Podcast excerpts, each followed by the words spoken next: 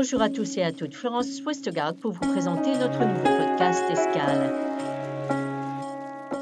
Travailler dans l'humanitaire, beaucoup de personnes rêveraient de le faire, mais c'est aussi un métier où l'on est particulièrement exposé aux angoisses et à l'anxiété. 2023, 339 millions de personnes ont besoin d'une assistance humanitaire dans le monde.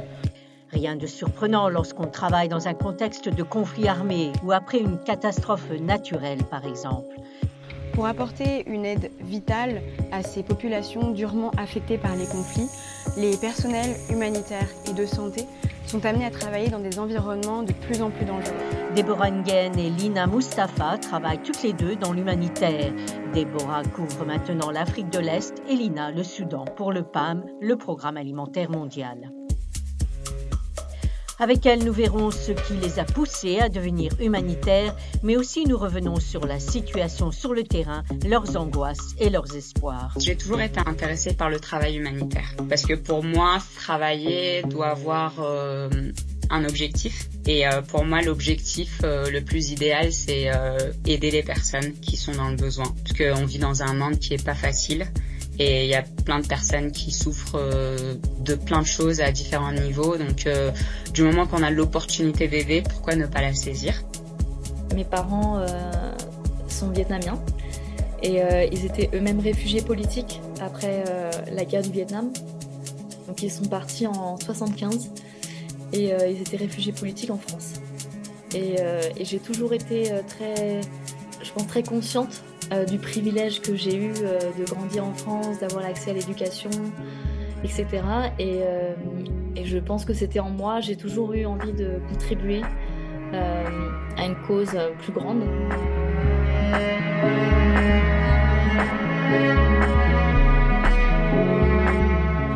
Depuis 13 ans, Deborah Ingen travaille pour le PAM, allant de la Thaïlande au Kenya, de l'Ukraine à la France, puis à Madagascar avant de rejoindre le Kenya, où elle est chargée de la communication pour l'Afrique de l'Est. Cette région subit une insécurité alimentaire dramatique. Au Sahel et dans la Corne de l'Afrique, cette réalité tue déjà. Les crises s'y enchaînent et se superposent. Des millions de personnes sont prises au piège d'une urgence alimentaire et pour Deborah Ingen, cette urgence humanitaire est loin d'être terminée. Dans la Corne de l'Afrique, donc c'est-à-dire en, Éthiopie, au Kenya et en Somalie, on est vraiment confronté à une faim sévère. Des millions de personnes dans la Corne de l'Afrique sont prises au piège mmh. d'une urgence alimentaire, alors que la région va de crise en crise.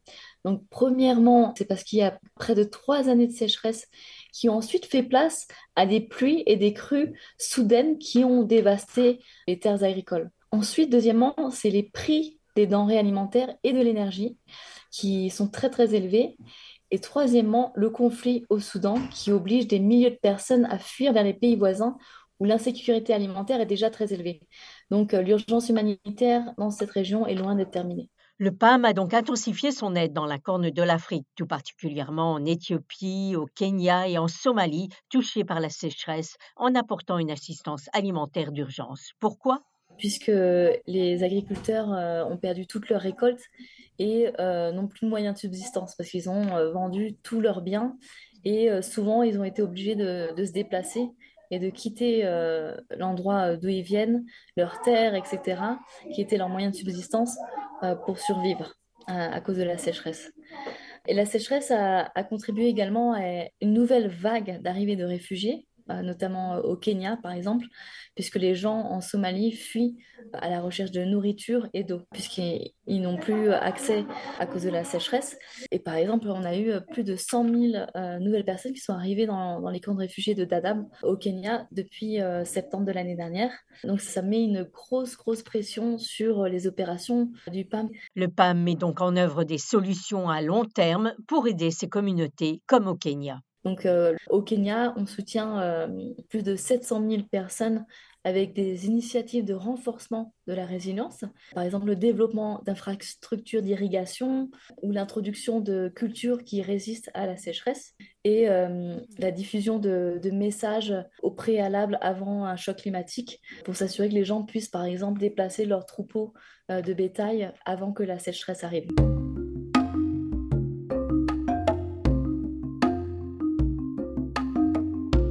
Lina Mustafa, après avoir travaillé pour plusieurs agences de l'ONU, a rejoint le PAM il y a deux ans. Elle est basée au Soudan où la situation dans ce pays est intenable. Depuis le 15 avril, le conflit oppose deux factions militaires rivales arrivées au pouvoir à la faveur d'un putsch en 2021. L'ONU avertit que le Soudan est au bord de la catastrophe. Selon elle, l'insécurité alimentaire a atteint des niveaux records, poussant des millions de personnes qui ont été déplacées dues au conflit dans les pays frontaliers. Donc les infrastructures essentielles ont été complètement détruites, surtout à Khartoum. Les routes commerciales ont été perturbées et les prix des denrées alimentaires ont triplé. Donc ce conflit a vraiment perturbé et englouti la capitale de Khartoum, qui est vraiment le cœur de l'économie du pays.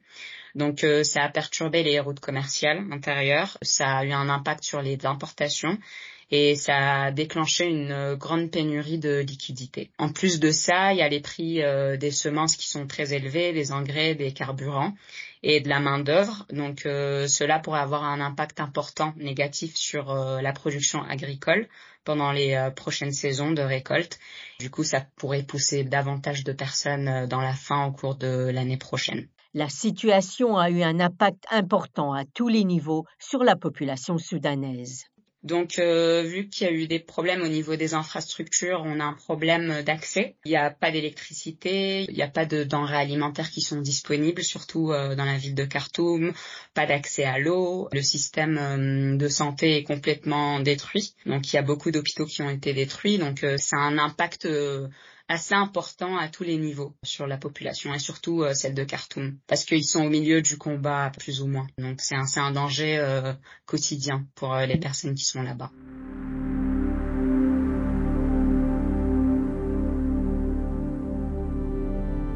Pour Déborah et Lina, être humanitaire peut être éprouvant. Ainsi pour Déborah, mère d'un fils de deux ans maintenant, jongler sa vie familiale et son travail est parfois difficile, mais la rapproche aussi des femmes qu'elle rencontre sur le terrain. Il y a une partie de moi qui adore aller sur le terrain euh, et comme je travaille en, en communication, je vais vraiment au plus près des populations, je rencontre les gens et souvent ce sont des mères avec qui je parle, qui me racontent leur histoire. Et euh, souvent, c'est un moment très intime et je pense que hum, devenir maman, ça m'a ouvert le cœur encore plus grand. Euh, j'étais déjà toujours très touchée quand j'allais sur le terrain et que je parle aux gens que je rencontre. Mais là, euh, je me mets encore plus à leur place et, je me dis que je pourrais être elle, en fait, tout simplement. Et du coup, ça me touche d'autant plus. Lina Mustafa est soudanaise et la crise au Soudan l'affecte d'autant plus. Cela lui a fait découvrir la fragilité d'un pays, son pays, et qu'elle pouvait perdre cette identité à tout moment. Elle explique. Quand le conflit a commencé, mes parents étaient au Soudan. En fait, ils devaient rentrer au Maroc, euh, parce qu'ils sont basés au Maroc, ils devaient rentrer au Maroc le 20 avril, mais le conflit a commencé le 15 avril, donc ils sont retrouvés euh, bloqués là-bas. Ma famille euh, était là-bas et j'avais beaucoup d'amis qui étaient au milieu des faits. Pour moi, c'était très terrifiant. J'étais à Djibouti, j'étais pas au Soudan. C'est ce risque de perdre mes proches, euh, ouvrir mon téléphone pour voir les vidéos qui sont assez atroces, les nouvelles. Donc euh, ça a créé cette anxiété où euh, bah, du coup j'avais du mal à dormir. Il y avait tout le temps cette inquiétude constante et cette incertitude qui est non seulement liée à, à, mes proches mais liée aussi à l'avenir du pays. Donc se réveiller du jour au lendemain et se dire qu'en fait peut-être qu'on n'aura pas de pays. Donc ça aussi ça rentrait en jeu. Donc chaque jour, chaque minute, chaque instant était difficile et euh, surtout cette culpabilité de survivant où on est loin, mais euh, on ressent ce que les gens ressentent, mais on n'est pas avec eux. Donc euh, ça aussi, ça avait un impact un peu sur mon mental. Donc il y avait un mélange d'émotions, donc à la fois la peur pour la vie de mes parents, pour la vie de mes amis et de mes proches, mais aussi la peur de cette perte en fait, de cette identité de ce pays, ne plus pouvoir retourner au Soudan surtout, bah, laisser derrière moi tous ces souvenirs que j'ai créés, que j'ai partagés avec mes proches, que ce soit les bons souvenirs ou les mauvais. Mes parents ont dû traverser enfin tout le pays en bus pour arriver à la frontière égyptienne. Donc le total de, enfin on dirait ce périple a duré à peu près une semaine. Euh, sans contact, sans nouvelles. Donc c'était c'était assez dur. Et ces événements lui a permis de voir la vie d'un angle différent et que l'impact de la crise a des impacts à différents niveaux, que ce soit psychologique ou encore mental. Ces événements-là nous apprennent à prioriser les choses, voir la vie d'un angle différent, se forcer à se détacher de tout ce qui est matériel. En fait, mettre plus en priorité la santé de nos proches plutôt qu'autre chose. Donc en fait, ça m'a permis de juste me focaliser sur une chose et ne pas vraiment penser aux autres conséquences qui sont graves, mais en fait trouver cette force où on peut en fait aller au-delà de ce qui se passe. Et aussi euh, ce détachement un peu émotionnel, euh, parce que je connais beaucoup de personnes qui ont leur maison d'enfance euh, au Soudan, qui ont été détruites ou pillées, ou les deux. Laisser derrière nous tous ces souvenirs et aussi perdre son repère un peu. Donc c'est un peu ça l'impact de la guerre que ça a eu. Donc ça m'a fait réaliser qu'en fait l'impact n'est pas que sur les personnes qui sont tuées ou qui sont au milieu du combat, mais ça a un impact euh, à différents niveaux, que ce soit psychologique, que ce soit mental, euh, que ce soit sur l'impact sur les personnes qui ne sont pas au Soudan ou sur les familles qui ont réussi à fuir. C'est inexplicable en fait. C'est mmh. plein d'émotions qui reviennent et euh, c'est dur en fait à, à digérer tout en, en si peu de temps.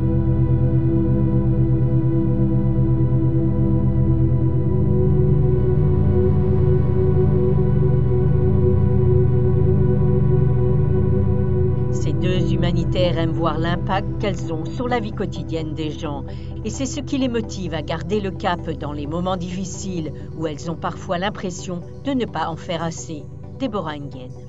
Le PAM fait énormément et, sauve des vies euh, dans les situations d'urgence, puisque on apporte la nourriture et parfois c'est une question de vie ou de mort. Les gens qui n'ont pas euh, accès à la nourriture, mais euh, il y a toujours ce sentiment que c'est pas suffisant. Et ça, c'est très difficile. Et à un moment, euh, je pense qu'il faut accepter qu'on fait ce qu'on peut et on fait du mieux qu'on peut, mais que on va pas changer la face du monde. Euh, parfois, ça paraît un peu euh, une tâche trop immense et ça peut être décourageant.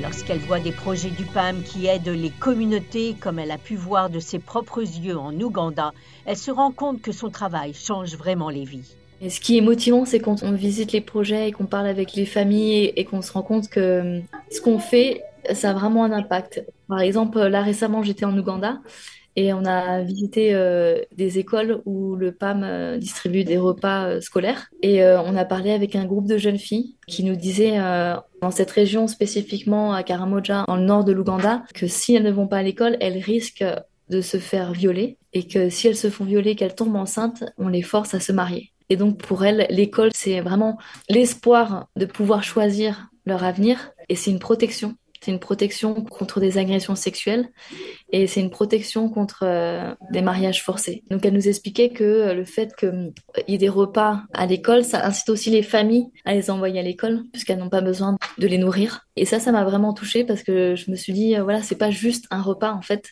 ça permet à ces filles d'avoir accès à l'éducation. Et ça, ça redonne l'espoir parce que je pense que quand j'ai commencé à travailler au PAM en tant que volontaire, j'étais très très idéaliste, j'avais 25 ans et je pense qu'aujourd'hui, je dirais que je suis moins idéaliste, mais je suis plus réaliste. Mais voilà, il faut consciemment garder sa motivation et, voir l'impact que certains projets peuvent avoir. Même constatation pour Lina Mustafa. Pour elle, les moments difficiles et réjouissants se rapprochent beaucoup.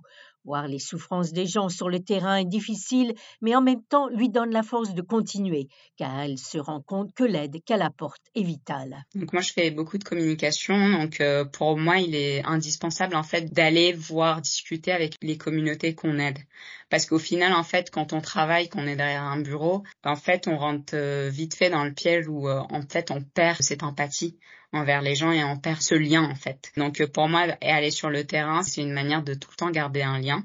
Donc euh, les moments les plus difficiles, c'est surtout les visites de terrain quand on voit les souffrances des gens, la situation dans laquelle ils vivent et euh, paradoxalement, c'est aussi positif parce que ça me donne en fait une force, cette force de continuer.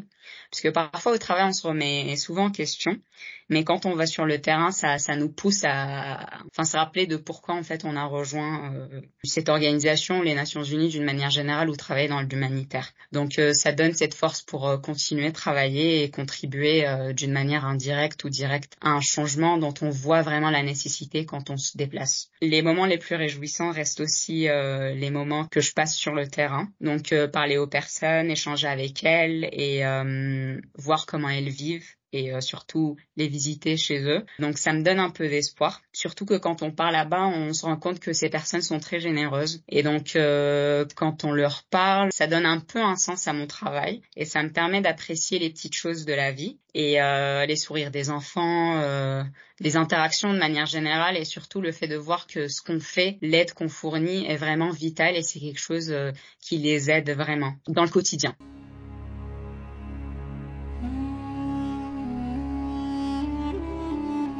Déborah et Linda, que souhaitent-elles à l'avenir? C'est la paix en fait, que la paix c'est la base de toute autre chose.